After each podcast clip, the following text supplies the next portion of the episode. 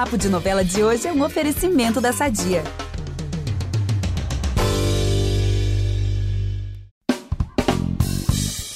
Quem viu essa personagem lá no começo de Pantanal e olha para ela agora, logo pensa: meu Deus, quanta diferença, né? O papo de novela de hoje, gente, é com uma atriz assim, ó, de milhões, que tá emocionando o país como a nossa ícone da novela, Mary Bru, né? Vamos combinar. Verdade, gente. E tá emocionando e inspirando, né? Principalmente as mulheres do Brasil. E eu me incluo nessa, né? O Vitor sabe. E por isso eu recebo aqui com muita alegria, né? Foi um dia assim mais que esperado pra gente, a atriz Isabel Teixeira, que está dando um show como a Maria Bruaca. Muito obrigada pela sua presença aqui, Isabel. Nossa, obrigada a vocês. Eu até ia sugerir da gente começar falando de vocês. Ah. Porque eu, eu, assim, durante a pandemia eu escutava muito o programa, muito. E eu virei uma noveleira.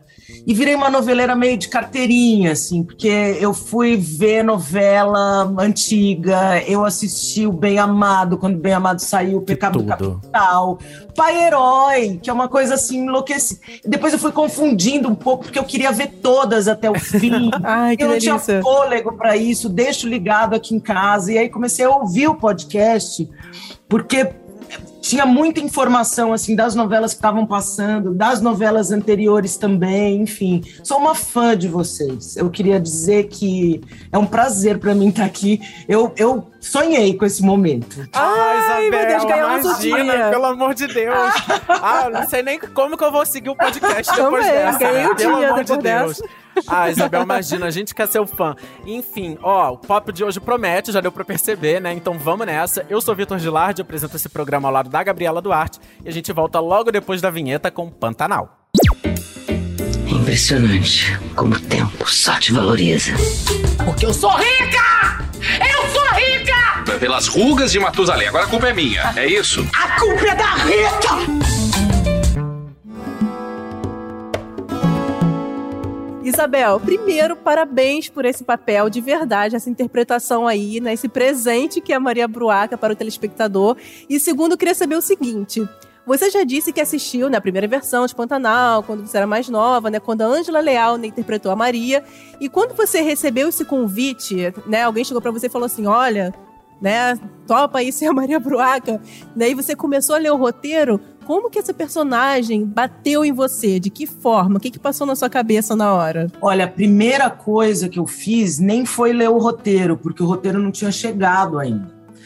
Então a primeira coisa que eu fiz foi ir para o YouTube e rever a novela mesmo.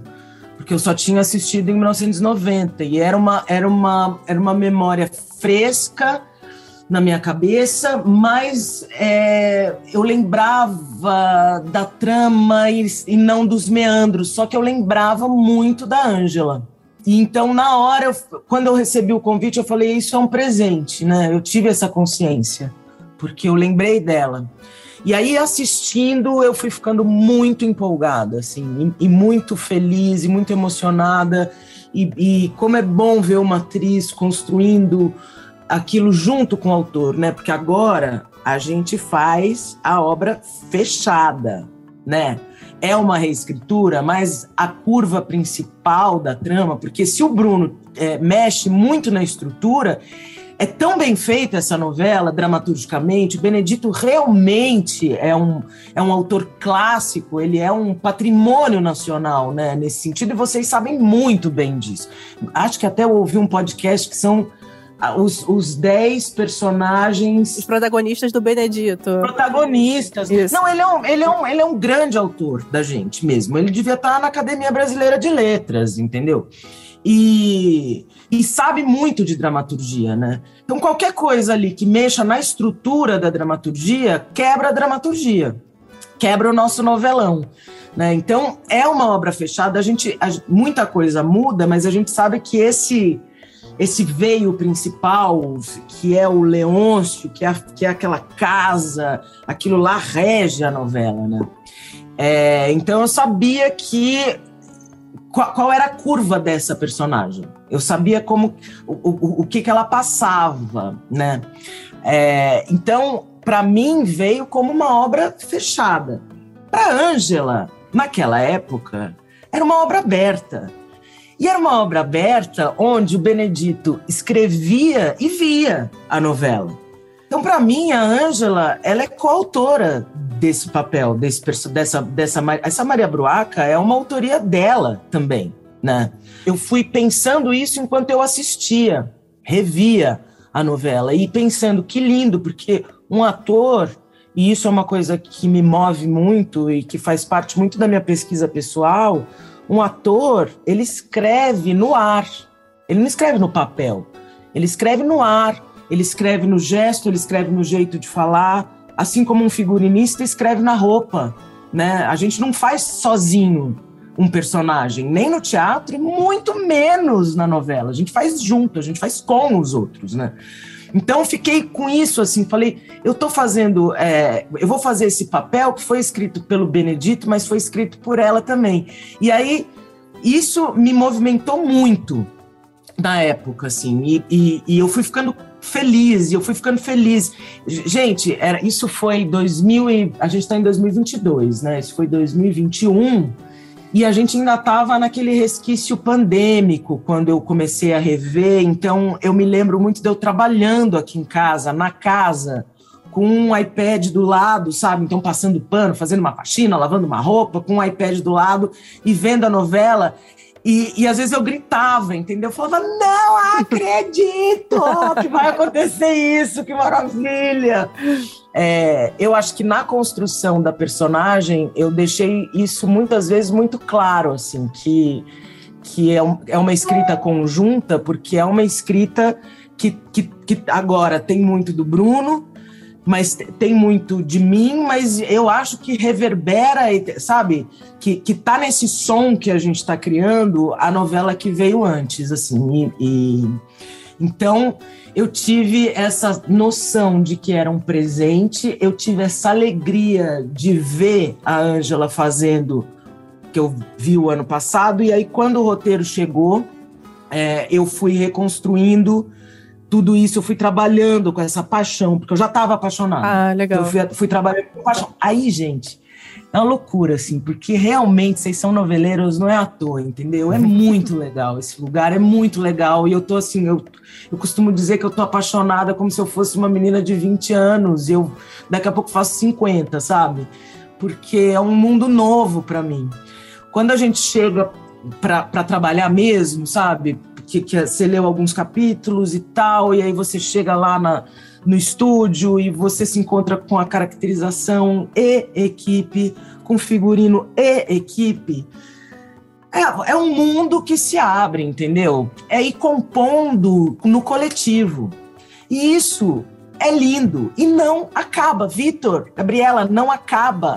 Sabe por que, que não acaba? Porque isso que eu tô falando para vocês, assim, no dia da prova de figurino.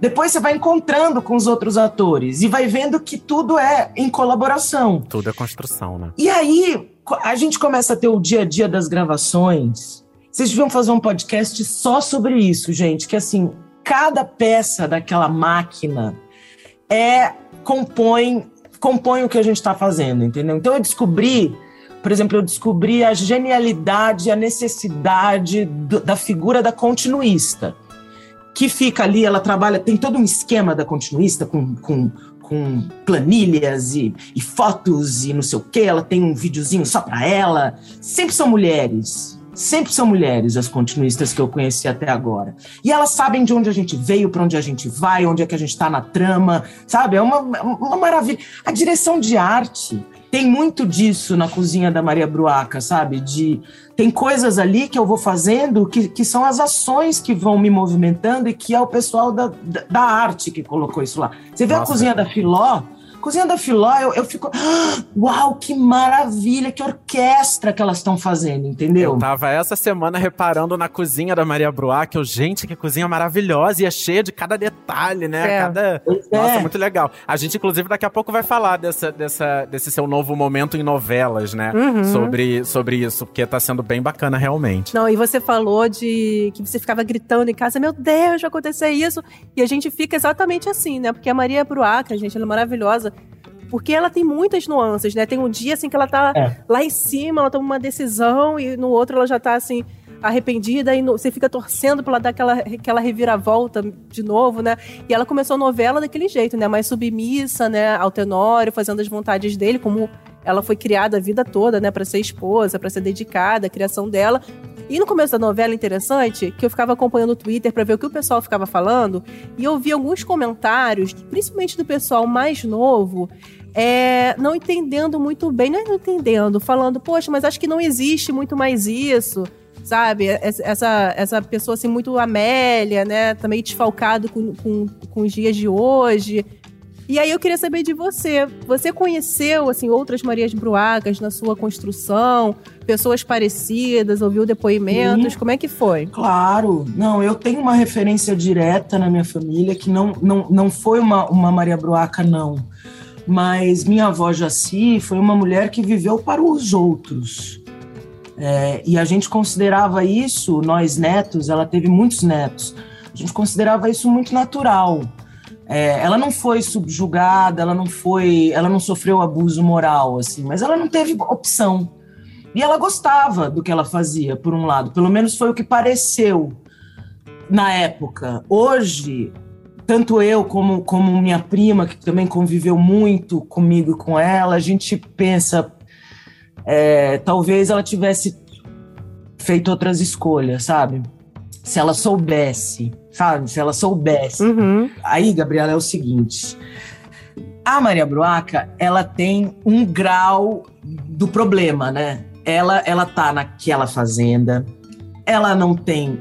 Perceba, ela não escuta um rádio, não tem televisão, ela não folheia revista alguma, nenhuma revistinha ela tá folheando. Ela não tem uma, um, uma uma convivência com a comunidade dela, principalmente porque eu tive lá no Pantanal agora, as fazendas ficam longe uma das outras, né? Então ela fica presa ali, sem comunicação nenhuma, sem acesso nenhum. Como é que ela vai saber que o que ela vive é uma coisa que não é muito normal? Como que ela vai ter referência? Ela não vê, ela não vê nada. Quer dizer, e olha que incrível isso que eu estou falando agora, porque ela sofre um abuso, sim, moral daquele marido? Sim, ela sofre sim. Apesar de eu achar e na construção tá, tem isso. Ela ama ele. E que coisa, que coisa louca quando ela vai descobrindo tudo e ela tem, né, isso que você falou, ela faz uma coisa, depois ela faz outra, depois ela faz outra, depois porque Sentimento é sentimento, e são 30 anos de casamento. Como é, como é que você lida com isso? De repente, da noite pro dia, você, você vai botar um cropped e reagir? Não, e ela fala muito isso, uhum. que casamento é uma coisa muito séria, né? Então, por mais que ela esteja tentando se libertar de alguma forma desses abusos, você vê que depois que ela vai ter algum, algum lesco-lesco lá com Levi ou com Alcides, ela volta e ela fica Louca. estarrecida. Meu Deus é. do céu, o que foi que eu fiz? Porque ela, ela realmente leva muito a sério. Uhum. Ela não tem referência, Vitor, ela não tem referência e eu acho que ela sofre um outro tipo de abuso, que é, que é grave, que é um abuso cultural. Ela não tem acesso à cultura. Porque a cultura, é, contar uma história para o outro, isso desde que o mundo é mundo, né? As pessoas ficam em volta da fogueira e contam histórias umas para as outras, trocam informações, as conversas. Ela, ela foi uma vez na casa da Filó, uma só, as, as, conversas fazem com que a gente tenha parâmetros para falar: nossa, acho que eu estou vivendo uma coisa que não é legal para mim. Só quando a gente não tem cultura, quando a gente não tem comunidade, quando a gente não tem o social, isso é um grande abuso, porque a gente não sabe que a gente está vivendo uma história que não é legal, entendeu? Então eu acho que, que, que nessa personagem a gente tem o abuso direto, que é esse casamento. E eu acho que aí, respondendo mais diretamente você, Gabriela, que é o seguinte: esse é o, o jeito da Maria Bruaca, é, é a realidade dela. Você pode, em escalas menores ou maiores, né? Você pode, numa escala de 1 a 10, ela é o 10. Não, ela nem é o 10, porque o, o, o 15 também é um abuso físico, ela não apanha, né? Não, não aparece isso, não tem isso. Mas existem várias outras escalas. Né? Então, num casamento muito longo, às vezes você abre mão de coisas que você não queria abrir. E aí você só se dá conta que, que você se, se permitiu fazer isso em nome de uma coisa que às vezes nem existe. Né? É bonito quando ela fala, eu achava que era só eu e ele. Então tudo estava Uhum. valendo, lavar as cuecas dele estava valendo, limpar essa casa estava valendo, porque eu achava que a gente tinha feito um pacto. E esse pacto não, não só estava para ela, não estava para ele. Que é traição maior do que essa? Hoje em dia a gente está vivendo coisas muito legais, apesar da gente estar num retrocesso, a- que eu acho que a gente está também vivendo um retrocesso, mas tem umas coisas muito legais acontecendo, né? Da gente pensar em outras formas de relacionamento, em outras formas de casamento, mas o tempo inteiro a gente tem que tomar cuidado. Isso é bom para mim? O que, que eu estou abrindo mão? Qual é o nosso acordo?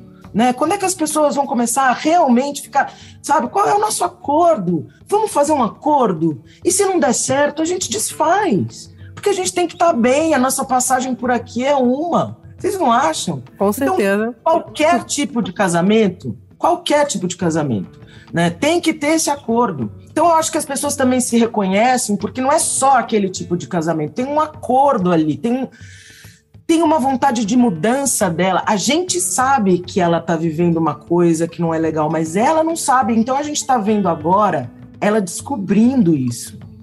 E ela se questionando. Vou falar mais uma coisa, tá? Em relação Claro. a isso. À vontade. Eu fiz uma, uma imagem na minha cabeça que é assim: aquela casa tava ok pra ela. Porque quando você cuida de uma casa daquele tamanho, é trabalho pra caramba. Eu, eu imaginava que ela acordava assim às quatro e meia da manhã, passar um pano ali, deve durar umas duas, duas horas mais ou menos, passar um pano legal. Tirar pó daquele, daquele negócio todo também. Nossa senhora. Aí lavar a roupa, cozinha, porque se cozinha muito, né? A cozinha é o dia inteiro, então o dia deve ir até as 10 da noite. Que ela fecha a cozinha e fecha a casa e vai dormir, né? É bastante tempo, ela tá sempre em movimento.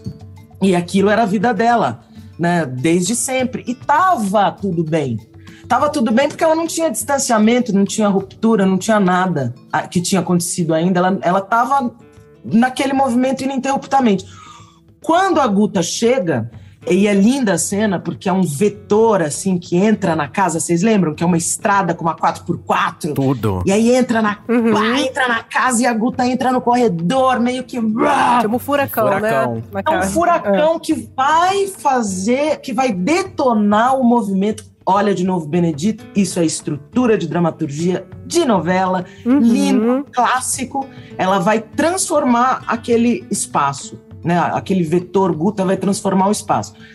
Isso é uma coisa que ali começa a acontecer. Quando a Maria Bruaca escuta que Tenório tem outra família, eu imagino que o chão daquela casa começa a tremer e todos os quadros começam a cair e ela, e ela num desespero, ela vai tentando deixar as coisas no lugar, gente. Ela vai tentando reestruturar o caos. No meio do terremoto. Nunca mais vai ser como era antes. No meio do terremoto, ela vai tentando estruturar o caos. Outro dia me veio até aquela, aquela ah, o Mary Poppins, quando o sino toca.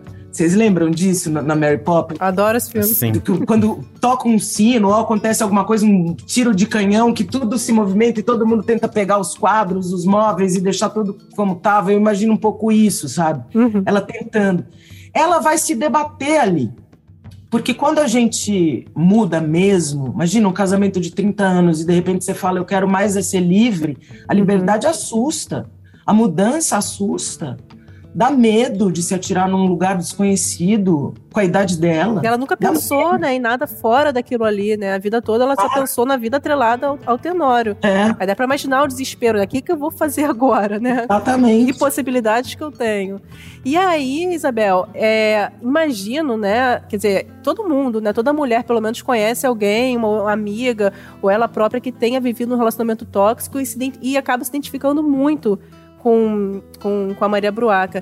Eu queria saber de você se você acessou algum sentimento interno, se você já teve alguma relação tóxica, se você buscou algo dentro de você para construir a sua personagem. É, essa, essa relação tóxica, ela pode ser num casamento, ela pode ser num namoro, ela pode ser numa amizade, ela amizade. pode ser num trabalho. Vocês já pensaram nisso? Verdade. Ela pode ser num Sim. trabalho, de você estar ali envolvido naquele trabalho, não conseguir sair, achar que fazem você pensar que é- você só tem aquilo Uhum. e você não consegue sair daquilo e você não tá feliz, né? É, então, sim, sim, eu, eu, eu, eu, eu fui procurar isso em mim e mais importante ainda, porque eu acho que eu é, acessei coisas e ao mesmo tempo eu pensei no hoje, tá me fazendo pensar no hoje, no aqui e agora, sabe? Nas opções que eu fiz até agora, nas que eu vou vir a fazer, né? nessa frase que eu já falei aqui uma vez, que é isso é bom para mim. Quando a gente pensa isso é bom para mim, não é de uma maneira egoísta, né? Só quero bem para mim, assim, é lá no, no mais secreto coração da gente, sabe? Ou no silêncio da nossa mente, do nosso coração. Será que isso está me fazendo bem? Isso é tão difícil, tem que ter tanto autoconhecimento para responder isso, que eu acho que eu não tenho ainda, mesmo. Mas é o que eu busco a vida inteira, é esse autoconhecimento. E aí é o mais lindo, né? Porque a Maria Broca é uma pessoa que está tendo essa chance de fazer um mergulho nela mesma. Tanto é que sempre me perguntam: ah, o Alcides que vai salvar ela. Não, não é o Alcides. O Alcides também está na trajetória dele, isso que é o bonito, ele também está na transformação dele. Não é mais assim. Não tem mais a Branca de Neve, né, gente? Que a Branca de Neve pensa. Ela estava lá deitada, dormindo, que ela comeu a maçã envenenada, numa redoma de vidro e aí ela fica imóvel e só se movimenta quando o príncipe chega e beija ela na boca. Pelo amor de Deus. Pelo amor de Deus, Não, gente, passou. Ficou passou. pra trás essa história. Eu tenho chega. uma filha de 11 anos, a gente já passou pela Moana, entendeu? São outras histórias, sabe? Não, não é mais isso, né? Não, dá pra entender que o Alcides é uma consequência, né? Desse mulherão que ela tá se descobrindo, né? De repente ela descobriu, meu Deus, eu tenho libido. É. Né? Ela não, é. não tinha aquela libido, né? Chegava um homem lá na cama, me serve, né? É. Solta o cabelo, ela descobriu, meu Deus, eu tenho meus desejos, que maravilhoso. Ai, gente. Né? Só, que ainda, só que ainda tá no caos, né? É. Porque ela ainda, ela ainda tá no furacão. Eu acho que, e aí é um clássico, porque eu acho que ela tá no furacão, mas no centro do furacão tem um lugar de paz que você precisa estar no furacão, né? Lembra da Dorothy, do Mágico de Oz? Ela entra naquele furacão, uhum. depois tem todo um percurso de autoconhecimento para voltar para casa. Eu quero voltar para casa, né? Eu acho que a Maria também quer voltar para casa, e a casa é ela, é o corpo dela, é a libido dela, é, são as vontades dela, né? É, então, isso é autoconhecimento. Eu acho que as pessoas também se reconhecem nisso. Porque aí não, não independe de gênero, independe de, de, de moldura, né? De moldura, eu digo assim, independe de situação, da situação que a pessoa vive. Eu acho que tem um questionamento aí que é o isso é bom para mim, eu estou vivendo de acordo com o meu coração, que passo eu tenho que dar para estar tá no compasso do meu coração? Nossa. Essa pergunta é muito boa agora. Não, exatamente, não. É, todo mundo aqui que está ouvindo esse podcast está se autoconhecendo melhor a partir disso, né? Porque realmente, que grande pergunta. grande Eu adoro quando acontece esses momentos no podcast. Agora, mas, é, mas as melhores saem assim, ó, organicamente. Veio aqui, explodiu. é, é, é isso, erupção. E aí, nessa nova fase da, da Maria Bruac, Isabel, ela tá, né? Tá tentando viver ali aquele. Como você tava falando, né? É, é, se descobrir. A Gabi até citou aí a questão da libido. E aí tem essas cenas quentes, né? Ela teve com Levi. Aí agora vira e mexe, ela tem com Alcides. E aí, bom, você já tava comentando que novela, televisão tá, tem sido uma descoberta, assim, para você, né? E aí, às vezes, esse tipo de cena pode ser uma cena mais delicada, porque tem uma questão, às vezes, do corpo, então no contato físico mais íntimo ali com, com outro ator.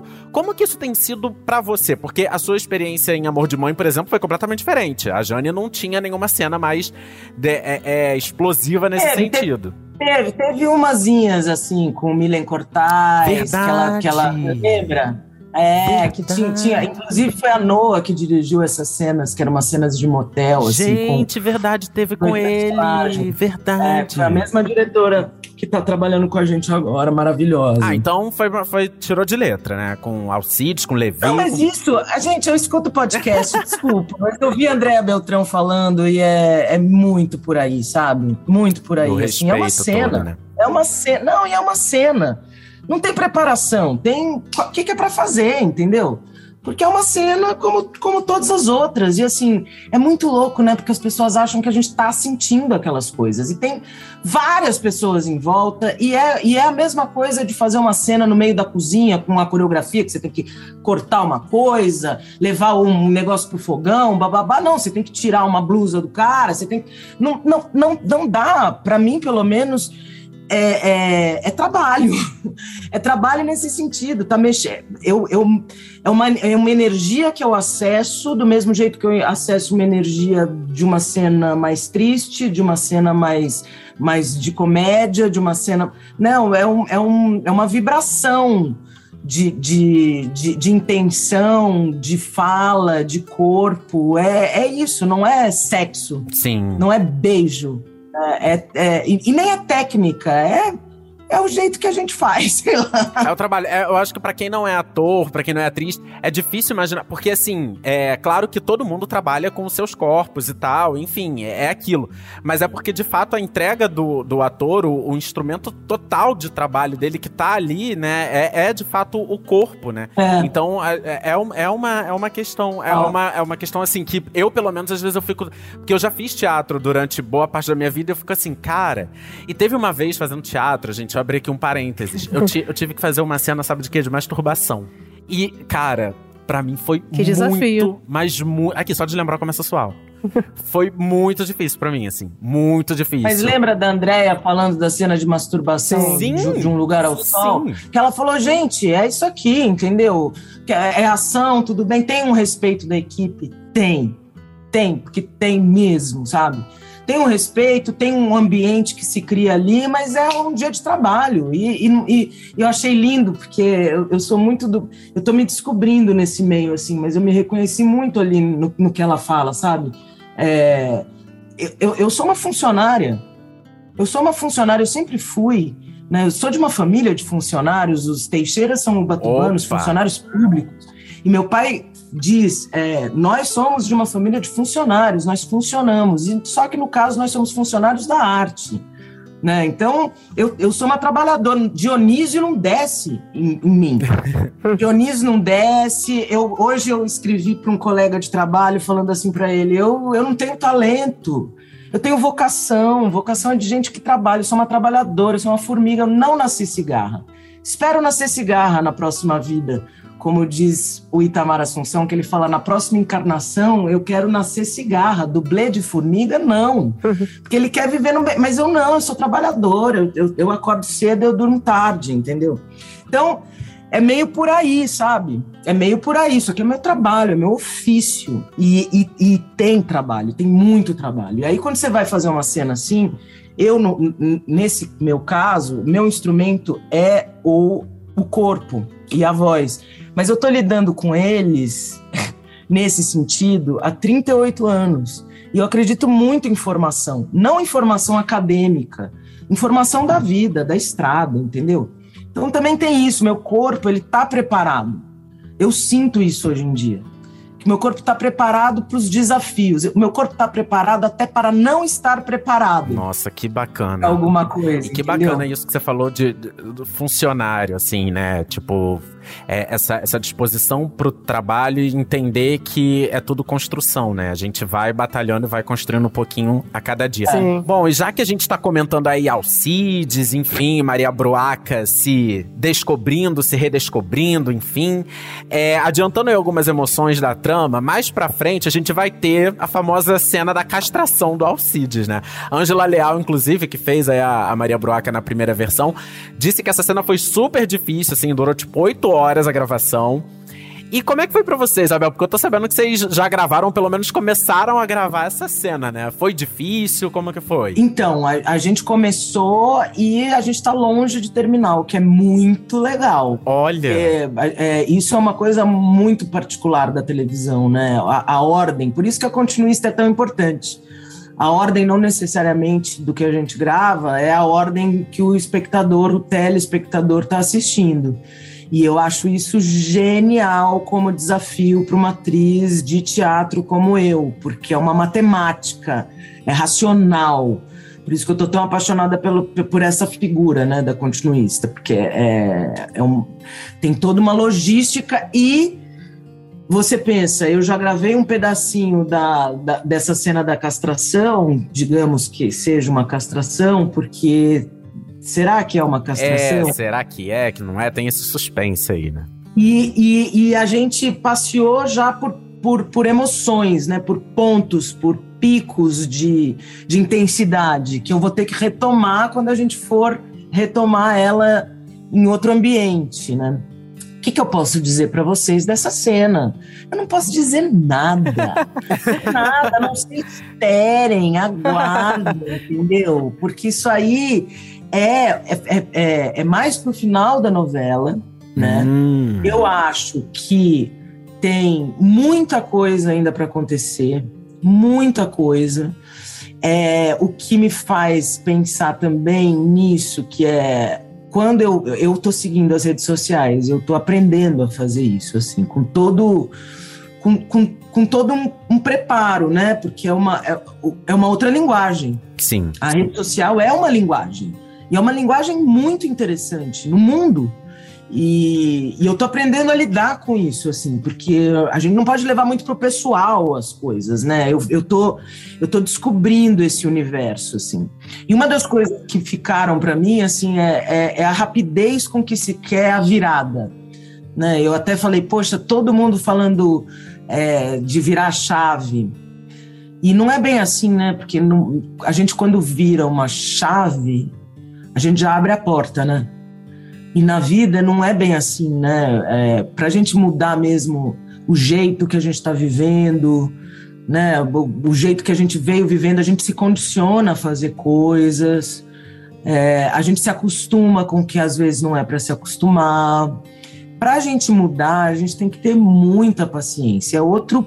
É o, e olha só, a gente está vendo a novela o Pantanal, tem muita gente assistindo. Eu nunca mais tinha visto assim tanta gente assistindo e as pessoas estão assistindo na hora que tá passando. Sim, gente. E na hora que tá é passando, isso. não dá para pôr, pôr fast forward.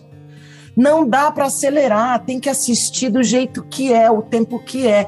Num mundo onde a gente tá 2.0, né, que a gente acelera, tudo tá acelerado. A gente já quer resolver tudo de uma vez, a gente já quer que mude rápido, sendo que as coisas para elas realmente mudarem, elas precisam de tempo. Isso é histórico. Isso é, né? Eu, por, exemplo, eu tenho dois filhos. O meu filho, eu descobri que ele só me escuta em 2.0 quando eu mando mensagem de áudio para ele. Que que... Eu mando as mensagens. Vou adotar ah, isso, Isabel. Sim, bem. Ah, Mas aí, se você for adotar isso, você escuta depois. Tá. Porque aí você vai tendo técnicas para não ficar ruim, entendeu? Viu, Davi? Ele vai pôr em 2.0 e vai virar 1.0. Porque não é assim tão rápido. Então, essa cena, ela ainda é. Não vai. Gente, a problemática da Maria Bruaca não vai se resolver, porque senão a novela acaba. Acaba se não tiver. Né, vai ficar se resolvendo até o último capítulo, quiçá depois, entendeu? Sim. E é um processo, Nós e nem, né? É, e nem estamos prontos ainda para falar de, de fim de Pantanal, gente. Pelo amor, eu não quero nem não, pensar não sobre eu isso. Também não. Eu também não. Não quero pensar Nossa, sobre isso. Não, Isabel, se você não ouviu o nosso último episódio, né, que você falou disso, que as pessoas estão vendo a novela como nunca, ela tá traindo um público bem mais jovem, né? E nosso último É. episódio, a gente falou com dois influenciadores jovens que são fãs de Pantanal, assim, tentando entender o porquê do sucesso de Pantanal com a galera jovem. Tá muito legal o episódio. Vamos aproveitar que estamos falando de família tudo e falar do nosso patrocinador? Há 80 anos, a Sadia leva qualidade, sabor e praticidade para a mesa dos brasileiros. Sabia que o presunto mais vendido do Brasil é da Sadia? Assim como os outros produtos da marca, ele é muito gostoso e combina com vários momentos do nosso dia, do omelete no café da manhã até a saladinha no almoço. Seja qual for o dia, seu dia pede Sadia. Inclusive, a pergunta que eu ia fazer era sobre isso, porque você comentou de rede social. E Maria Bruaca é um hit no Twitter total, né? Assim, a galera ama muito Maria Bruaca e, e consome Maria Bruaca, assim, tipo, de uma maneira, transforma em meme. É, é uma loucura mesmo, né? A coisa do Mary Bru, todo mundo chama, ah, é Mary Bru e tal. Isso é genial, hein? Então, Mary Blue como é que tem genial. sido acompanhar isso? Você- imaginou que essa personagem pudesse virar meme, pudesse Não. realmente ser muito cativada, é, cativar esse público jovem e que vê a novela dessa maneira, assim, buscando é, é, meme, enfim. Como, como que tem sido encarar Eu isso? não, não, não pensei que isso pudesse acontecer. É, tanto é que eu, eu, eu tô seguindo a novela pelas redes. Eu já fazia isso, agora pensando, eu, já, eu, eu fiz isso um pouco em Amor de Mãe. Eu, eu acompanhei um pouco. Mas desse jeito que eu tô acompanhando agora, não. Não, não imaginava que isso fosse acontecer, não. Eu, eu, eu, eu tô pensando junto. Eu tô pensando junto. Por que que isso tá acontecendo, né? Você sabe que eu, eu, eu, eu dou muita aula. E, e eu tenho muito contato, assim, com outras gerações, né? De atores e atrizes. E, e, e, eu acho que a troca, ela é sempre muito bem-vinda. Eu adoro trabalhar com outras gerações, assim, e reverencio muito as gerações que vieram antes. Adoro trabalhar com pessoas que já estão na estrada há mais tempo que eu e adoro trocar com pessoas que estão começando agora, sabe? Não é o caso, eu ia falar da Júlia da Lávia, mas a Júlia da Lávia, ela tem muito mais experiência em televisão do que eu. É, mas eu, eu tô falando de uma coisa meio de geração, assim, eu tô, eu tô gostando de ouvir eu não consigo entender ainda por que, que fez tanto efeito essa personagem. Eu, às vezes, acho que é, talvez seja desse humano demasiado humano, sabe? Que ela traz, assim, que eu chamo. A, a Maria Broaca, ela, ela, o aprendizado dela é pela queda. É caindo que ela vai aprendendo, é tropeçando. E eu acho que nesse mundo, né, eu vejo assim pelo meu filho mais velho, que tem 18, tem, é, é, é um mundo muito do acerto, né? Do acerto, do protagonismo, do, da escolha do um. Né, do, é, e, e, acho que, que isso deve gerar uma, uma angústia muito grande, assim. É, eu estou pensando alto, tá? Porque eu acho que pode ter alguma coisa torta ali na Maria Bruaca e no, e, e no entorno, né? Eu sou uma atriz é, que vim de outro tipo de veículo. É, eu faço do jeito que eu sei fazer, é, mas deve causar um estranhamento em algum lugar, assim. A novela como um todo, eu acho, que causa um estranhamento bom, sabe? Nas atuações. É, Sim. Que, que, foi uma coisa que aconteceu com a gente. A gente convive mesmo, nós, atores ali da novela. A gente convive mesmo, assim. Tem, tem um trabalho em conjunto mesmo, sabe? Tem um, tem um trabalho em equipe mesmo. Tem um, tem um elenco muito. que, que, que fez assim, tum, que que inclusive que, que acolheu diferenças, entendeu? Nós somos muito diferentes, cada um veio de um lado e a gente de repente falou: "Uau, que legal o que a gente está fazendo desde o começo. Que legal o que a gente está fazendo, vamos". E a convivência no Pantanal, é, até tem uma imagem que eu queria falar para vocês que assim, o Marcos Palmeira, que fez a primeira versão, o Almir também, mas o Marquinhos, ele é um, ele, ele é um mestre, ele é um norte pra gente, assim. Ele amalgama as pessoas, ele inclui, sabe? Ele escuta, ele ele ele tá interessado no que a gente está fazendo. Então, para mim, ele, ele adira muito isso também, sabe? Que, que, que, são os protagonistas dessa novela, sabe? Que, que, que são os protagonistas, inclusive, dessa emissora sabe? E, e, acho que eles, de alguma maneira, eles, eles uniram a gente em algum lugar, entendeu? E todo mundo comprou essa. Então, acho que isso transparece. É, transparece e deve dar uma coisa na juventude, assim, porque eu sinto eu sinto que, que, que ao mesmo tempo que está todo mundo na rede, está todo mundo um pouco só. E uma novela que faz com que a mãe, a avó, o tio, a tia, o cachorro, não sei o que, todo mundo assiste junto, no bar todo mundo está assistindo junto. Isso é uma coisa que para uma, uma geração é novo, né? E é tão legal. É tão legal. Eu acho que deve ter muito mais coisas aí por detrás desse fenômeno da novela como um todo atingir um público que não, que não via novela. E isso vem ao mesmo tempo. Eu tenho também uma filha de 11 que nunca tinha visto novela. Olha. Por que começa a ver novela? Porque a Larissa Manuela, ela não vê Pantanal. Ela Sim. vê Além da Ilusão, porque é a Larissa Manuela. E aquilo é um novelão. É maravilhoso, eu amo. ótima qualidade, com ótimos Meu atores. xodózinho das seis. E, e, é bom. E você fala, minha filha tá vendo uma novela boa, isso é folhetim, isso é brasileiro, isso é folhetim, isso é brasileiro. E isso é, um, é, um, é, um, é um veículo do Brasil que não vem só daqui, né? Ele vem do Dostoiévski, do Balzac, de gente que escrevia folhe, em folhetim. Isso aí é, é, é, é, o nascimento do romance moderno, entendeu? A gente bebe ali e é bom.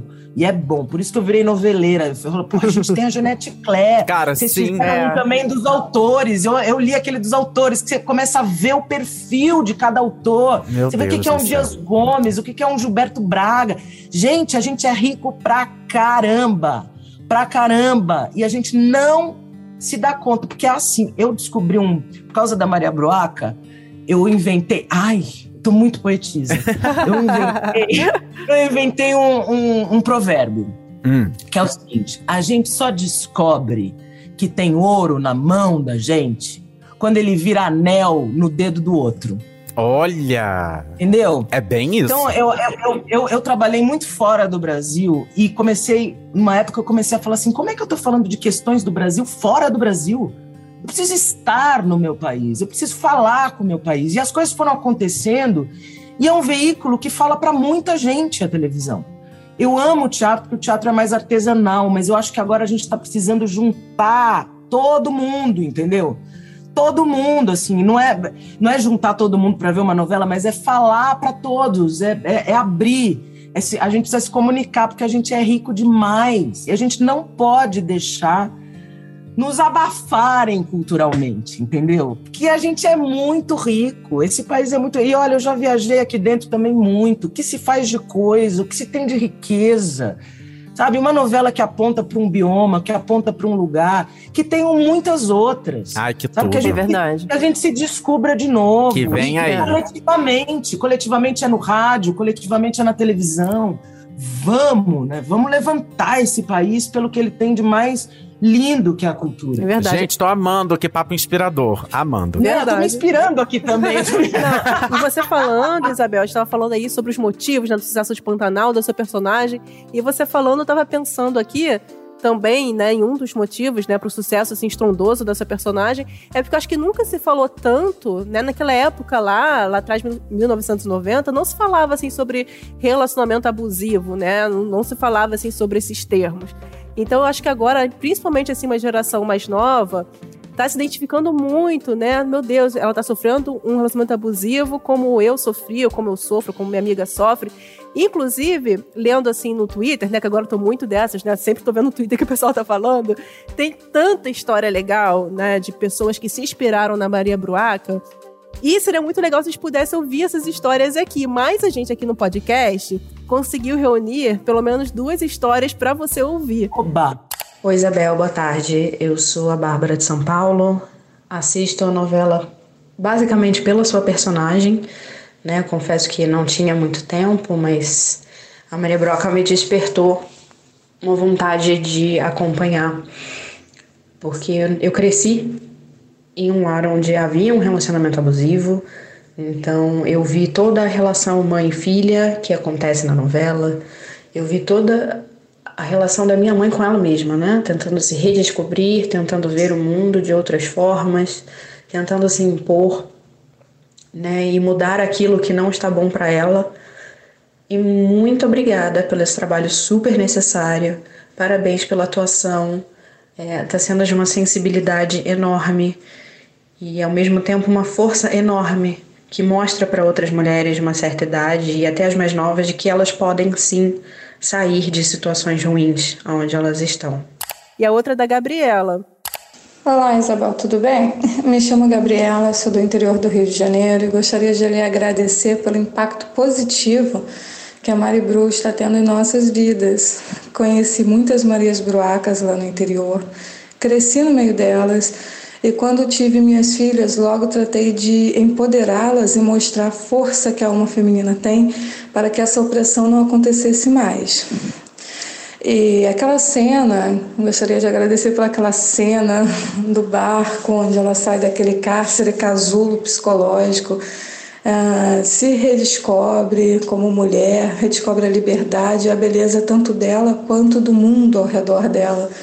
Aquela cena foi significativa demais, foi, uh, sabe, uma representatividade imensa e, enfim, isso é maravilhoso pra gente ainda mais por esse para esses tempos sombrios que a gente está vivendo, de feminicídio, de subjugamento da mulher, e a força da sua personagem, a sua interpretação única, incrível, maravilhosa, mexe com a gente, emociona a gente e por experiência própria.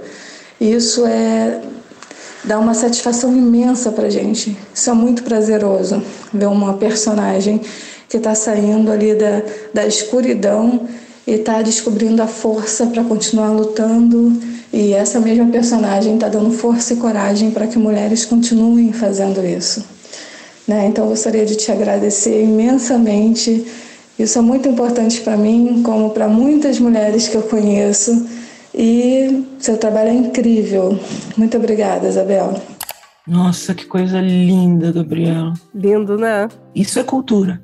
Porque a Ângela fala isso, né? Uma, um, o, o, sonho de um ator é, é, é alcançar a função primordial desse trabalho de comunicação, né? Que é você mudar um. Você não é mudar, nem mudar, porque mudar é, é não é nem revolução, entendeu? É, uhum. é, da pessoa conseguir se ver, né? Com certeza. Se ver, se ver, se ver em situação para poder se conhecer, né? E isso é lindo, porque essas duas mulheres é, falam disso, né? O, o, louco é que uma fala mais da mãe e outra fala mais do agora, né? Uhum. E aí é aquilo que eu tava falando das escalas, né? Porque são tem, tem várias escalas. O, o machismo, né? nem sei se a gente já ainda pode chamar isso de machismo, talvez a gente tenha que renomear isso, porque ele está muito arraigado na gente. A gente tem, eu e você, mulheres, minha filha, a gente tem que descobrir o machismo na gente mesmo para poder extirpar. É, é, mudança de linguagem, sabe? Uhum. Uma, pra, aí que eu estava falando do tempo, né? Para a linguagem mudar, é muito tempo. Não é assim de um ano para o outro. Ah, a Revolução Francesa aconteceu em 1789 e o mundo mudou. Gente, não é assim. Assim é na apostila do, do vestibular. Que não é assim. As coisas demoram às vezes 10, 50, 100 anos. Nem tudo, né? Tudo que é a longo prazo é o que funciona mais, já de forma mais o eficaz. É outro. Ah, o tempo é, é outro. Então, é, eu acho que o, a revolução que se quis em algum momento né, é, de, de, mudança de, de, paradigma, quando eu falo paradigma é de linguagem, ela, ela vem acontecendo, ela vem acontecendo por várias gerações. Então, quando a gente mostra um. Imagina, na, na primeira versão, o nu era uma coisa uau! O nu. É. Hoje em dia não é mais essa questão. Como é que você pode falar que o nu é, é, é, é uma questão para uma geração que está falando de gênero? E que está lutando pelo, pelo, pelo, por você escolher o que você é. Como é que você vai falar que o nu é, é é, é, uma, é uma questão relevante, não é mais. Transgressor é outra coisa agora, né? Eu falei outro dia, Gabriela, que eu acho que o revolucionário seria mostrar o peito caído na novela das nove, em horário nobre eu reitero a, a, questão, eu reitero a minha afirmação, eu falo isso de novo, mas eu complemento, que é o seguinte: eu não vou mostrar meu peito caído na, na novela das, em horário nobre, porque nós não estamos preparados para isso. Porque a gente ainda tá, tem resquícios fortes, em pontos fortes, a gente ainda tá em relação a. A gente ainda está usando, sabe? Estamos, eu estou me comparando com quando o nu for olhado de um outro jeito, que o nu nem é mais uma questão, entendeu? Sabe? Se a Maria Bruaca fica pelada no, no, no meio do, do, do, rio e você não está vendo o corpo, você está vendo a intenção, sabe? Eu acho que a gente está anos-luz e ao mesmo tempo a gente está num retrocesso, né? É, então, toda, toda essa revolução de um, de um machismo arraigado, para nomear desse jeito, está sendo feita essa transformação há muito tempo. E a gente ainda está transformando, e a gente ainda vai transformar muito mais, e a gente ainda vai dar três passos para trás, cinco para frente, porque é assim que é. Né? É verdade. Assim caminha a humanidade, aos tropeços. ah, eu queria só complementar também a Bia e a Gabi, né, para falar que aquela cena do barco, nossa, como eu chorei baldes, meu filho de 13 anos ficava, ai mãe, por que você tá chorando? Aí eu só fazia assim para ele, deixa eu assistir essa cena. Pois é, sabe que teve um negócio ali, né? Porque era a primeira vez que eu tava gravando com Papinha. Hum. E eu tava muito, muito, muito, muito emocionada com a grandeza do que o audiovisual é e ao mesmo tempo com a entrega daquela equipe naquele lugar, naquele barco. Eu olhava, tinha assim uns três barcos atracados no nosso, com câmera, que era o Pedrinho, jogado ali, se jogando. Eu achei aquilo lindo, com o pessoal do figurino. De novo, um trabalho coletivo até não poder mais. E eu me emocionei porque aquilo tudo estava novo, é novo para mim. Me emocionei com o lugar que eu estava conhecendo naquele dia. Então acho que foi muito autêntico e aí reitero, né? Não é a forma, não é a forma que te emociona. É porque eu tô lá, ligada no meu coração, ouvindo, sem me imaginar fazendo, não tem forma, tem meu mais secreto coração falando, isso é difícil, mas isso é possível sabe? E aí isso comunica. Isso comunica, assim. Eu não tenho filtro. Eu não quero filtro. Eu não quero filtro. Eu quero, eu, eu quero estar. E aí eu acho que isso comunica muito. Hoje, talvez, comunique mais ainda, porque os, esses esses filtros, esse jeito, esse tá sempre em relação a alguma coisa, é tão aprisionante, né? É isso mesmo, Isabel. A gente fica tão frustrado com a gente mesmo quando a gente tem que estar tá feliz com a gente mesmo. É sempre uma autocobrança, né? O tempo todo. A gente tem que estar tá feliz. E outra coisa aqui, Isabel, que eu anotei aqui, porque tem uma coisa que é muito legal em Pantanal, porque a novela é feita em família, né? É. Tanto que está sendo adaptada pelo Bruno Luperi, né? Tem também uhum. a Paula Barbosa, maravilhosa, na novela, que é neta do, do Benedito. E a sua família também tá toda em Pantanal, né? Você é irmã do Chico Teixeira e, do, e é filha do, do lendário Renato Teixeira, né? Que fez várias músicas aí solo e também com o Almir Sater, né? Outra lenda também. É. E o seu pai, ele compôs grandes clássicos da música brasileira, né, como Rosa Maria, Tocando em Frente, né, muito em parceria, muitas em parceria com o Mi. E um tempo, eu confesso que eu ouvi recentemente, tá? Mas já tá circulando há um tempo um vídeo seu é, cantando lá na TV Cultura, né, uma música chamada Mora da autoria do seu pai. Eu vi recentemente pesquisando esses dias, achei lindo, lindo, lindo. É... Você já chegou a ficar em dúvida na sua carreira se você seguiria artes cênicas ou se você seguiria os passos do seu pai no meio musical? Como é que foi para você? Já teve algum dilema? Não. Não, porque eu, eu, eu acho que a gente também. Né, esse negócio de escolher uma coisa, eu sou. A, sei lá, acho que a coisa está em outro lugar, mas isso também é outro assunto, assim. Mas não, nunca tive um dilema. Meu pai sempre falou que eu era cantora. Quando eu nasci, tinha uma foto minha gritando, assim, bem neném, ele mostrou feliz, e aí eles falou: essa é cantora. Olha! Meu, meu pai acreditou muito nisso. É, eu, eu, eu venho de uma família de músicos, a família Teixeira lá de Batuba é de músicos, a música é uma coisa da casa, né? Todo mundo toca violão todo mundo tem instrumento em casa. Isso é uma coisa da nossa família, caiçara. É, e minha família materna tinha isso também. Então eu venho de uma coisa musical. Eu fiz escola de música, fiz escola municipal, estudei com Korreuter, estudei com Rizek. Era uma coisa assim que eu, eu amo ainda. Eu toco violão, eu aprendo a tocar piano sozinha. Música é, está. Mas eu não tenho vocação, não. É, eu sou uma atriz que canta. Então, como uma atriz que canta, eu consigo cantar bem, bem, eu consigo cantar bem, mal, eu consigo cantar mal, eu consigo cantar de, do jeito que for, entendeu? Mas não é a minha vocação, assim. Eu vejo as cantoras, o, né, o, o meu, meu pai, eu vejo como eles vivem, assim, e não é a minha vocação, não, não... Então, nunca, eu nunca tive essa dúvida, assim. Ao mesmo tempo, é tudo um. né? Como é que eu vou te falar? Eu, eu sou uma. Eu, eu, eu, a música está, assim como as artes plásticas estão aqui. O teatro é tudo.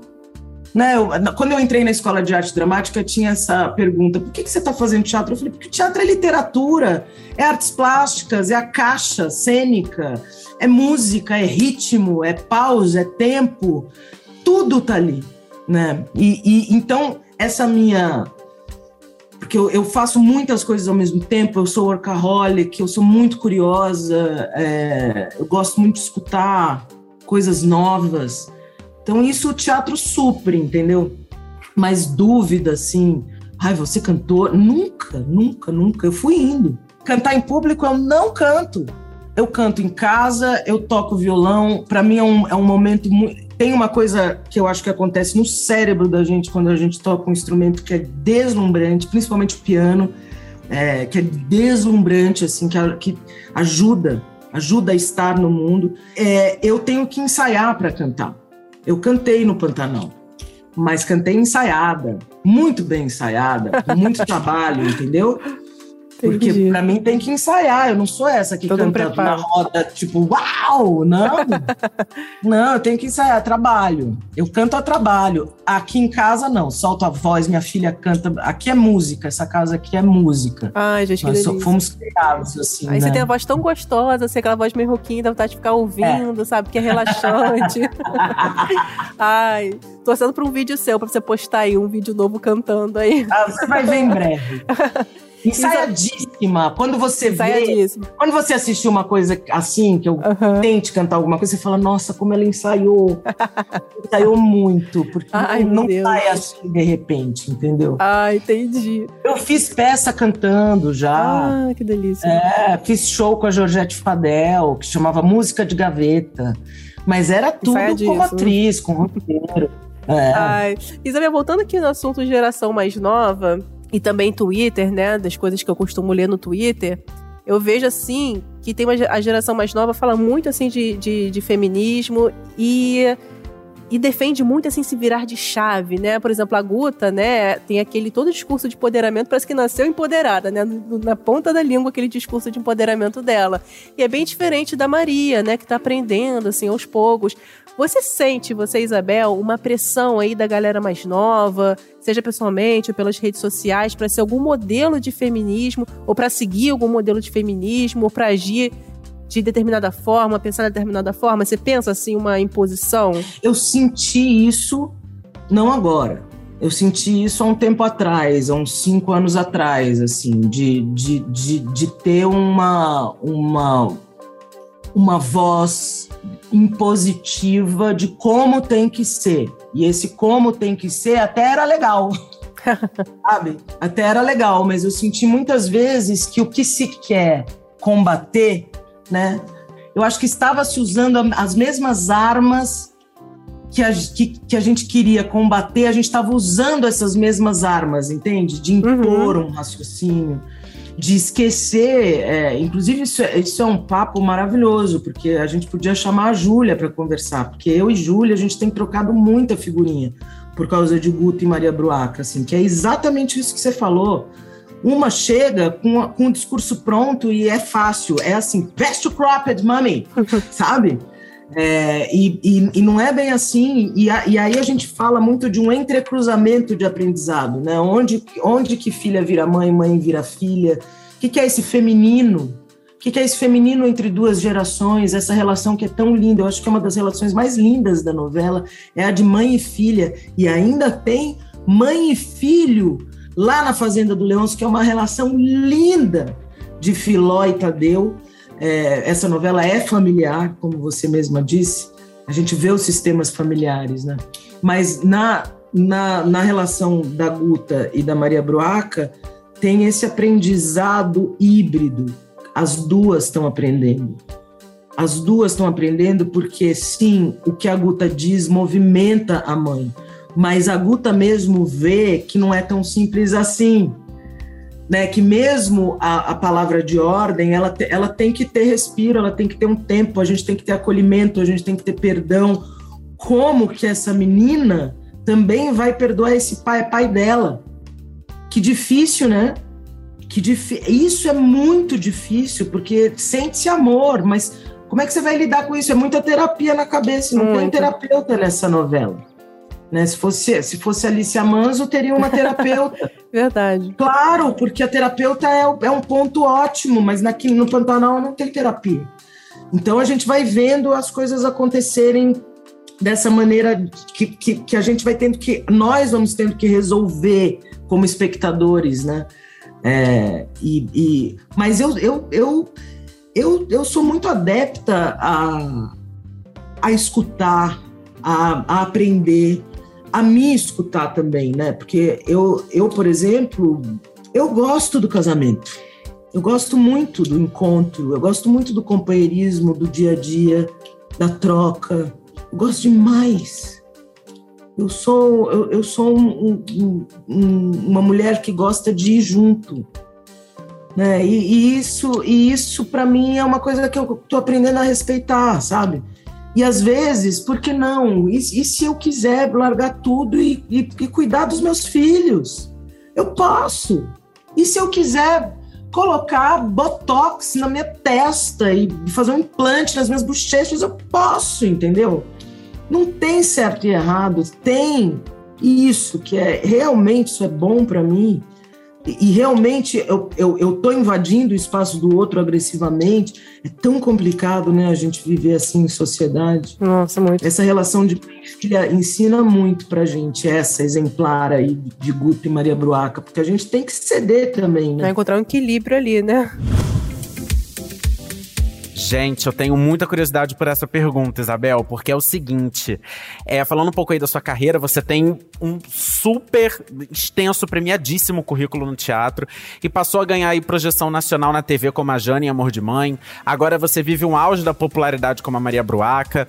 É, enfim, queria saber se você sentiu algum baque, né, a partir dessa mega popularidade, ou se você tem conseguido lidar de uma maneira mais natural. Porque eu fico pensando assim, cara, sair na rua, sendo a Maria Bruaca de Pantanal, essa novela que tá um fenômeno. Como é que tem sido isso, assim? Tem sido tranquilo ou tem sido mais complicado? Eu nem sei o que te falar, Vitor. não tô sentindo isso. Não? Não, talvez seja porque eu tô saindo de máscara, né? Mas eu não tô sentindo isso. E, e até uma coisa que disseram que meu pai foi num programa que eu até tenho que assistir, mas que ele foi num programa e falou: Ah, a Bel não se deu conta ainda, vai chegar no aeroporto de Campo Grande. Não aconteceu nada disso, entendeu? É, e eu sou urbana, né? Eu sou de São Paulo. Eu cheguei, eu cheguei há pouco tempo na minha cidade, eu já fui pro Miocão andar. Eu tenho uma vida pedestre forte, paulista, é, e não senti não senti assim, eu sinto, eu sinto esse lance das redes sociais bastante. É, eu acho incrível, incrível, eu tô amando, é, mas não, não tem diferença ainda de. Não tem muita diferença, não. Eu, eu não sei, eu trabalhei todos os dias da minha vida, eu continuo trabalhando todos os dias da minha vida, eu gosto. Então tem isso, assim, hoje, hoje eu tô em casa, eu falei com vocês, eu vou, falei com outras pessoas, amanhã eu vou gravar, minha Sim. vida tá meio a mesma. Com a máscara, né? com a máscara, até porque, gente, fica aí o momento de conscientização, tem uma onda aí de Covid, mas enfim, vamos nos vacinar, vamos nos proteger, Sim, né, pra, sempre, sempre. pra evitar qualquer contágio de, de Covid. E, e eu acho também, que, assim, eu acho, aí uma opinião bem minha, assim, mas eu acho que eu sou muito diferente. Então, eu ia comentar isso, porque é o seguinte, é é, eu, eu te em Amor de Mãe. E aí eu sabia que você ia fazer Pantanal. Uhum. Mas eu admito que eu fiquei assim uns dias pra me ligar que você era você. Uhum. E aí quando eu, eu, Gente, mas é claro, Isabel Teixeira, a Jane de Amor de Mãe, agora como Maria. Foi assim. E aí eu fiquei imaginando, cara, eu acho que realmente. Deve ter muita gente que não, assim, não vai ligar, porque é um trabalho, Isabel, é um trabalho, você tem um trabalho de corpo, como Maria Bruaca, e assim, tudo que você tava comentando também de caracterização, o figurino. E todo, assim, é, é uma personagem muito encaixada dentro daquele universo do Pantanal. Uhum, então, uhum. de fato, é difícil é, é, ver você descolada desse universo e ligar. Caramba, é ela. Até... E amor, eu sou paulista, paulistana da gema, entendeu? É outra pegada. É outra pegada, assim. Eu, eu, eu, eu falo, pô, que legal, né? Porque é outro universo. A Jane também era outro universo e aquelas roupas, isso tudo. É, eu tive a sorte de trabalhar com a mesma figurinista nas duas novelas, que é a Marie ah, Salles. E, e, e, é muito louco. A Jane veio pela roupa. A pessoa, porque eu fui convidada para uma participação. Quando a Marie me vestiu, eu falei: Ah, entendi.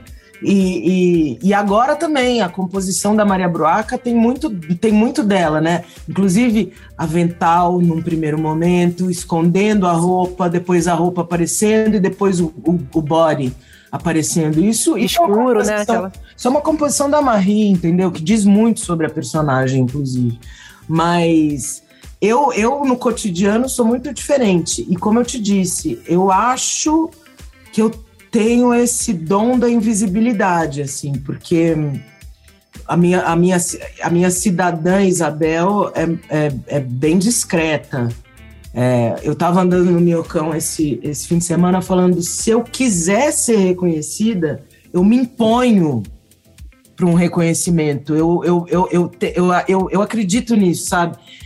Se eu quiser estar tá na minha, eu estou na minha, e, e, e, é difícil.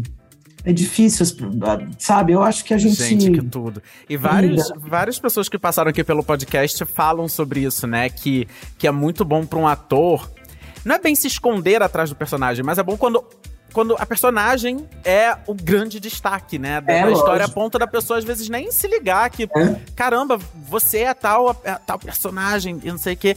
E, e, uma outra coisa bacana que você falou do figurino, a Giovanna Antonelli, quando teve aqui recentemente falando de quanto mais vida melhor, ela falou a mesma coisa que você disse, assim, que, que você falou que quando que a Jane veio através do figurino, ela falou, cara, para mim o dado assim que, que é quando começa o personagem, é o figurino. É. E, e os figurinos de Giovanna Antonelli, todas as novelas hitam, né? Logo viram sucesso e tal. E é muito Total, legal. Essa última, inclusive, maravilhosa essa novela. Essa última eu consegui ver até um ponto. Sim. Eu amei essa novela, eles trocando de personagem. Gente, Tudo. eu rolava de rir aqui em casa. Muito bom. Que coisa maravilhosa. Muito bom, Paula. Mas é, é e, e, e, e, até no teatro, sabe? Eu sempre brinquei, assim, todas as peças que eu fiz é, da dramaturgia do cabelo, a dramaturgia desse figurino, né? Como é que esse figurino muda conforme a personagem? Isso tudo fala. Né? Não, é, não é uma questão egóica, né? é uma questão. Né? A gente fez uma peça chamada Rainhas, eu e Georgette, que a gente eram, éramos Elizabeth I e Mary Stuart, as duas disputando a mesma coroa.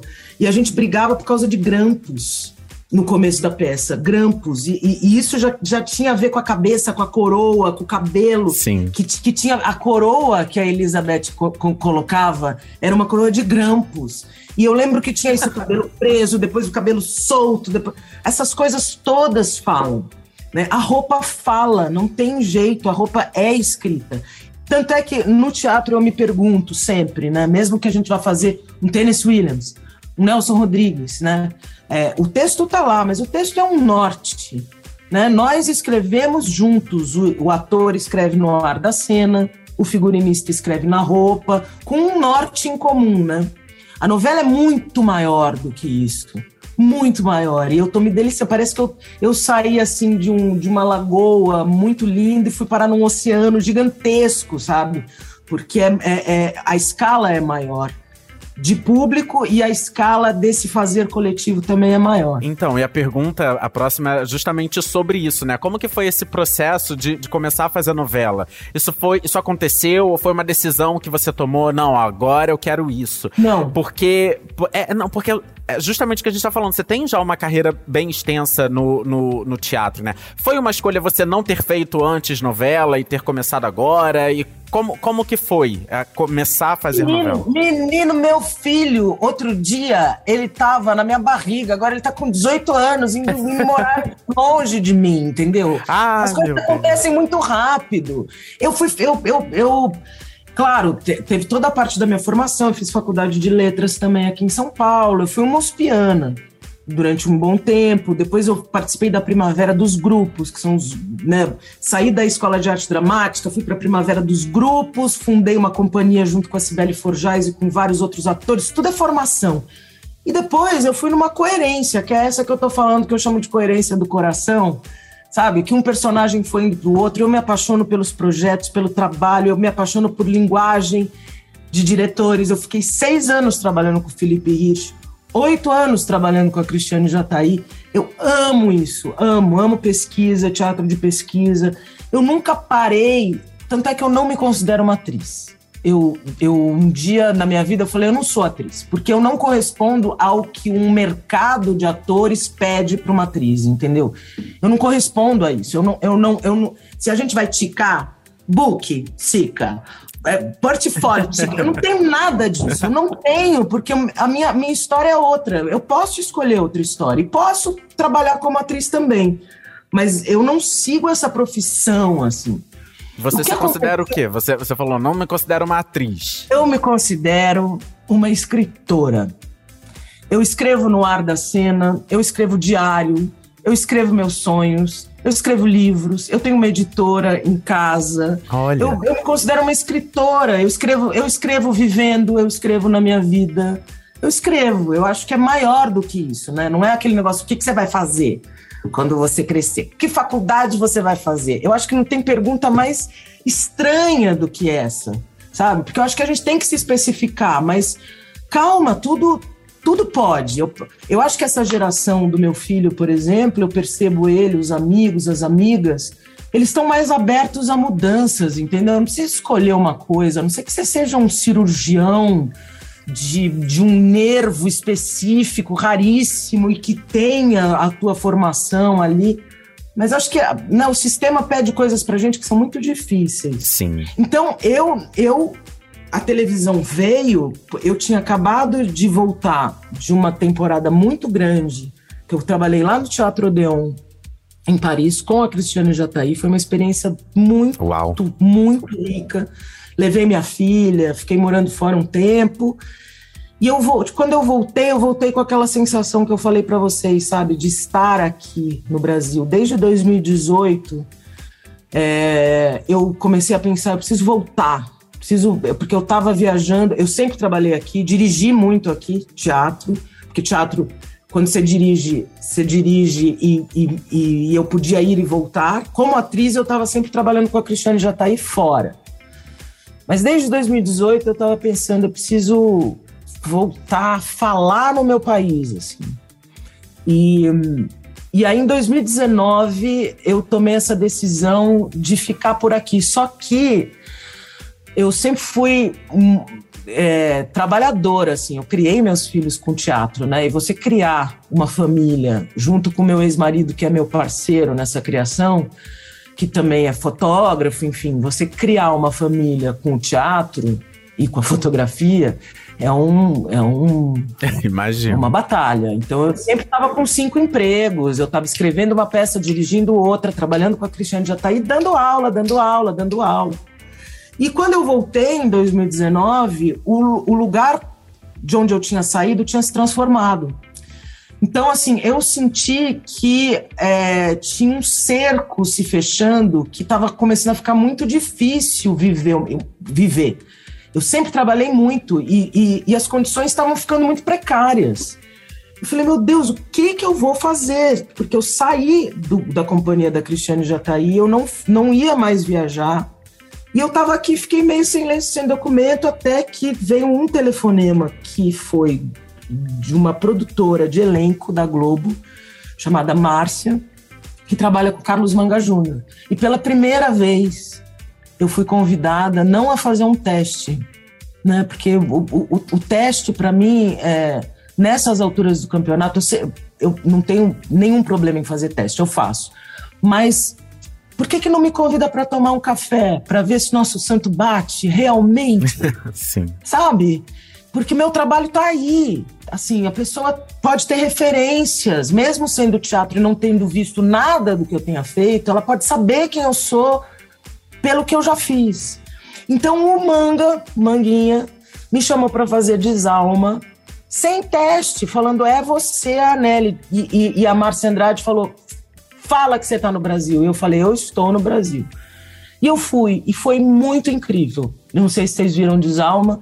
O Desalma é uma série de gênero. Eu tive a sorte de trabalhar com pessoas incríveis, inclusive a preparadora de elenco lá é Ana Kifuri, que, que tem uma história linda no teatro. Me apaixonei pela pesquisa dela e tal. Então eu fui vindo. E o manga é um é incrível, um diretor incrível, e em seguida já veio o convite do Vila Marim. Olha. Ai, que delícia. Então foram coisas que foram acontecendo, assim, e que para mim estavam muito coerentes. Porque quando veio o Desalma, eu achei aquela personagem muito interessante e, e fazer uma série naquele momento em que eu tava. O que, que eu vou fazer? Eu tava com esse espaço.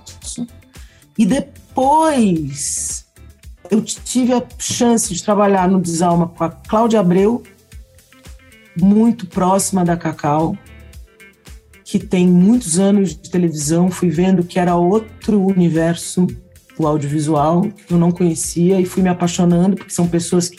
Né, depois da Adriana Esteves, né? E aí eu falei, cara, isso aqui é muito legal. Essa pessoa sabe fazer e é outra técnica. Eu me sinto uma aprendiz, né? Com muita sorte, uma aprendiz de sorte, porque a Adriana e a Cacau, elas têm muito tempo de televisão, né? E agora o Murilo, né? Sim. Que é uma pessoa que eu observo bastante, assim. E que, que... tá brilhando muito também, meu Deus do céu. Como eu amo a composição muito. dele do Tenório, é incrível. E é muito legal, cara, porque assim, o que eu tenho aprendido de. Eles não têm noção, sabe? Eles não têm noção de como eles sabem fazer. Eles não têm. É outra língua, é, é diferente demais do teatro. E como eles sabem fazer, assim.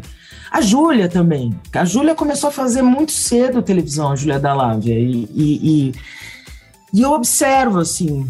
Tanto é que falam, né? Uns amigos meus mais mais antigos falam assim, pô, mas você não fica incomodado em falar, todo mundo fica falando que você é uma atriz revelação? Eu falo, não, gente, eu sou mesmo. Entendeu? Eu sou mesmo, eu, eu sou uma aprendiz nisso aqui. É uma técnica muito diferente, é muito legal. E as pessoas que sabem fazer, elas não têm noção da riqueza que é esse, esse, esse acúmulo de conhecimento que elas têm pela experiência. Ai, gente, que incrível. Ai, que e que delícia que a gente Total. pode te ver na TV todos Com os certeza. dias. Como Maria Bruac, que venham muito. aprendizado, né? E que venham muitas outras personagens Muitas. pela frente, pelo amor de que Deus. Venham, que venham, que venha a graduação, a pós-graduação. né? Vou fazer, fazer essa é faculdade é até o fim. Amém. Ó, você que é fã aqui do nosso podcast, né? Pra nossa alegria, nós vamos fazer uma pergunta que você sabe então qual, qual, é, é, que a gente faz pra todo mundo. qual é a novela que te marcou mais e quanto quanto telespectadora que você corre para assistir, que enfim, que marcou a sua vida. Ah, mas agora é vale tudo, né? Hum. É Vale Tudo, e Vale Tudo eu já vi três vezes. Olha! Nossa, inteira. Uma vez passou no Viva, eu acho, de madrugada. Vocês lembram Não disso? Lembro. reprisava. Sim, passou, um... passou. E, e eu, eu, vi, eu vi, eu vi apaixonadamente. Eu acho Vale Tudo uma grande novela. Agora, gente, nessa fase de, de, de, de Globoplay, me desculpem, entendeu? Porque eu, eu assisto Pai Herói, assim, é aquilo que eu falei, Pai Herói, o Bem Amado. O Bem Amado Jardel Filho, a gente poder ver o Jardel Filho trabalhando desse jeito, sabe? Eu acho incrível. Todas as que eu gostaria que tivessem no ar estão. Todas. Eu não consigo pensar em uma assim que eu falo, puxa. Ah, lembrei, porque eu já me preparei para isso também. Eu acho que eu queria muito ver Irmãos Coragem, primeira versão. Ah, primeira, muito. que legal. Olha. Queria muito, muito ver. Muito. É, uma, é, um, é um desejo mesmo, que se estivesse passando eu estaria vendo. É a novela da vida do meu pai. Meu pai sempre fala de Irmãos Coragem, quando ele fala, começa é. a, a chorar. É uma loucura. Eu vi a segunda, né? Eu vi a segunda versão com Mas Palmeira, ótima né? escolha. Se, sempre que falam Vale Tudo no podcast, eu lembro de quem? De Murilo Benício, porque quando ele veio, hum. cara, ele não, ele nem deixou a gente terminar a pergunta. Ele não tem outra. É vale, vale tudo. Vale, é tudo. vale tudo. Ele falou, foi bem assim mesmo, vale tudo. Não tem outra. Não, é vale tudo. É que não tem. Gente, pelo amor de Deus, o que, que foi aquilo? Eu assisti na. O que, que era? O que, que era? Aquilo, aquilo é bom demais. É isso que eu falo. Caramba! Mesmo com os streamings, mesmo com as séries. Sabe, isso que a gente tem, tem, é um tesouro. Não tem nada cara. igual, não tem é nada mesmo. igual. É, e Pantanal, não. é muito bom que Pantanal esteja resgatando isso, você comentou muito bem. De, porque, olha só, tudo bem, você pode consumir uma obra audiovisual no streaming toda de uma vez, do jeito que você quiser, enfim.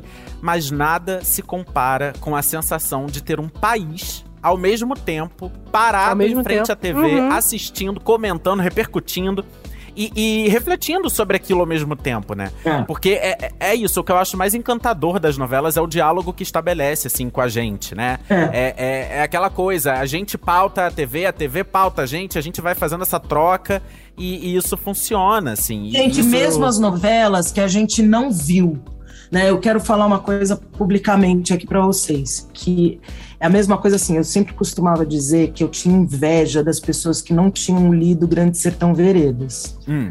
Se eu soubesse que o livro ia ser daquele jeito, eu teria guardado para ler mais tarde. Olha. Porque foi muito legal. E aí é uma vez e acaba, entendeu? Então, assim, eu não assisti Avenida Brasil. E eu sei da novela. Porque eu escutei, entendeu? Eu escutei, eu, eu, eu, eu, eu, não sabia que tinha parado aquele negócio do estádio de futebol, sabe? O- A maneira como a Mora fez uma mesa é, de conversa de família, que as coisas se, se sobrepunham, os diálogos. Olha, eu sei da novela. Eu sei o que foi a Carminha. Eu sei, só que eu não vi essa novela. Eu não estava aqui. E eu não vi, e eu vi ela, que- eu vi que ela saiu ali na, na Globoplay, e eu falo, cara, eu vou. Sabe quando você deixa assim o, o sorvete mais gostoso? Ai, eu amo isso. Sobremesa do jantar. Antes de dormir, você fala, eu vou guardar essa sobremesa. Então, eu sei que vai ter uma hora que eu vou tirar umas férias e que eu vou ficar louca assistindo aquela novela. E se prepare, Gente, que porque legal. vai mesmo.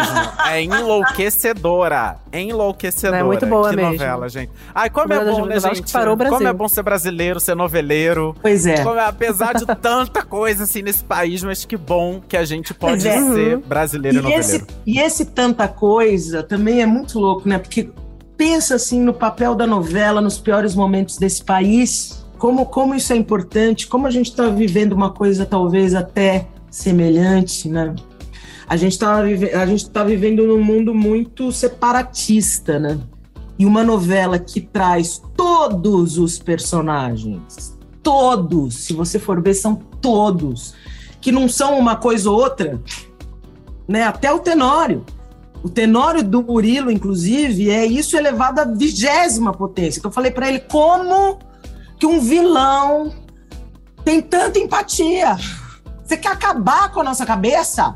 Ai. Sabe? Dá um tilt, a gente já tá meio loucos. Você quer explodir com a nossa cabeça de uma vez? Porque eu acho que a gente estava de um jeito de exclusão, de cancelamentos, e agora a gente tá. Esse negócio do Twitter, eu fico atenta nisso também, sabe? Eu dou busca assim, Pantanal. E aí você vai vendo que às vezes é, um- é uma vontade de exclusão de alguém rápido. Uhum, Essa pessoa é assim. Só que dez capítulos depois, a pessoa começa, a pessoa, o personagem, né? Porque isso é ficção. Uhum. O personagem começa a mudar. E aí, o que, que você faz com aquela opinião que tinha cancelado aquele personagem antes? Você revê. É bem. Agora, imagina isso no, no, no nacional. A gente que estava só se degladiando nacionalmente, né? Como é que a gente faz? Não, e olha como a novela é capaz de mobilizar um país inteiro que estava se degladiando, mas pelo menos no momento de Pantanal, gente, paz, porque eu quero ver o que, é que vai rolar com Juma, com Jove, com Zé Leôncio, com Maria Bruac, entendeu? E aquela família, aquela família que estava brigando por mensagem, que estava tendo um monte de gente que sai do grupo, aquela reunião de final de ano que estava dando em briga, né? Olha a cultura de um país. Pode dar uma conversa legal esse ano, entendeu? Exato. Que é, pô, vamos falar de uma, vamos falar de cultura e vamos falar de, vamos falar de abuso, abuso da Maria Bruaca, que, que, que a Maria Bruaca sofre pelo Tenório, que seja, a gente está refletindo, a gente está e nós somos muito ricos. Isso eu, eu, eu tô boba de, de, de- sabe? Acho que é porque eu fiquei um tempo fora mesmo, sabe? Eu fui para Europa. Eu fiquei assim radicada na Europa, tudo muito lindo, tudo maravilhoso, tudo funciona. Você ficou quanto tempo lá, Isabel? Cara, eu comecei a viajar em 2006 com o Henrique Dias. É, a gente fez muita turnê de uma peça chamada Gaivota, então a gente rodou muito. Eu nunca tinha ido para Europa. E logo em seguida eu entrei nessa peça da Cristiane Jataí que fez muito sucesso. E depois a gente, a Cristiane produz ainda na Europa, ela, ela, ela trabalha, ela tem sede na Europa, apesar de ser carioca. Então eu fiz outro espetáculo com ela no Odeon. Então eu fiquei viajando mais ou menos pelas minhas contas assim uns 12 anos. Nossa. Caramba. Trabalhando aqui ao mesmo tempo. E vi uma realidade cultural, né, que, que tem subsídio, né, é, o, Odeon é do governo, também trabalhei para o Sancatfe, que também é do governo, trabalhei muito festival, é, mas realmente o que a gente tem aqui não tem em lugar nenhum. Eu como atriz, né, a Cristiane como criadora é outra história, mas eu como atriz eu quero falar a minha língua, e essa língua linda que a gente tem, Eu tô totalmente. Que sorte a nossa. Tô totalmente apaixonada de novo por- pelo Brasil. E eu tô apaixonado por esse papo que, infelizmente, Também. está chegando ao fim, Vocês vão me Isabel. chamar de novo? Ai, Podemos, pelo amor de Queremos Deus. muito. Pelo amor de Deus, gente, que papo gostoso, que papo inspirador. Quanta coisa que a gente aprende, né, conversando. Ai, gente, sério, Isabel, É. obrigado pela sua participação, obrigado pela sua presença, por tirar um tempinho aí da sua tão suada folga pra tá batendo um papo aqui de novela com a gente. A gente é realmente muito fã do seu trabalho.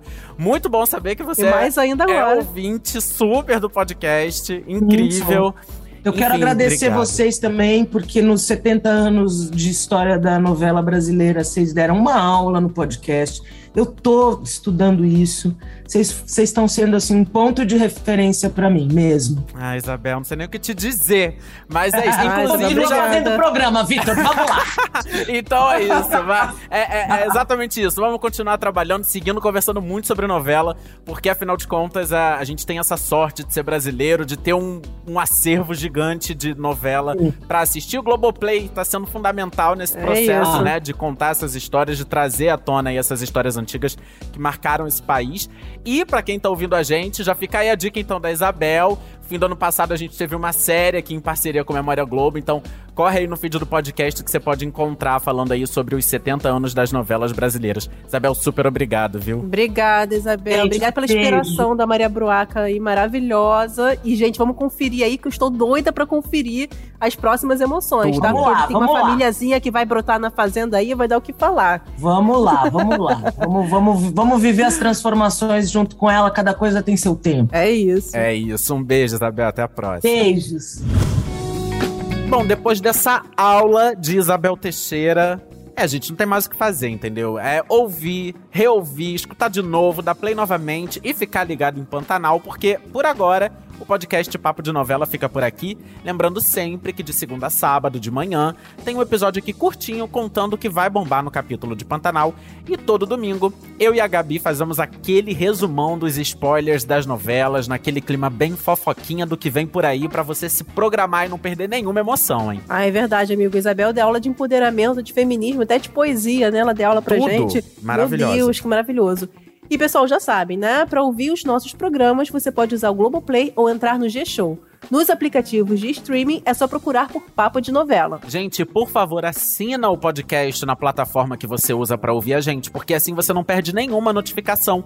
Sempre que um episódio estiver disponível, vai aparecer lá na telinha do seu celular. Novo episódio do Papo de Novela. Aí você só vai clicar e ouvir. Vai ser tudo, juro. Assina aí. Eu sou a Gabriela Duarte e apresento esse programa ao lado do Vitor Gilardi. Nós também produzimos e assinamos o conteúdo desse podcast. A edição é do Nicolas Queiroz, maravilhoso como sempre. Então é isso, até a próxima, beijo! Beijo, gente. Até a próxima e vamos de Pantanar.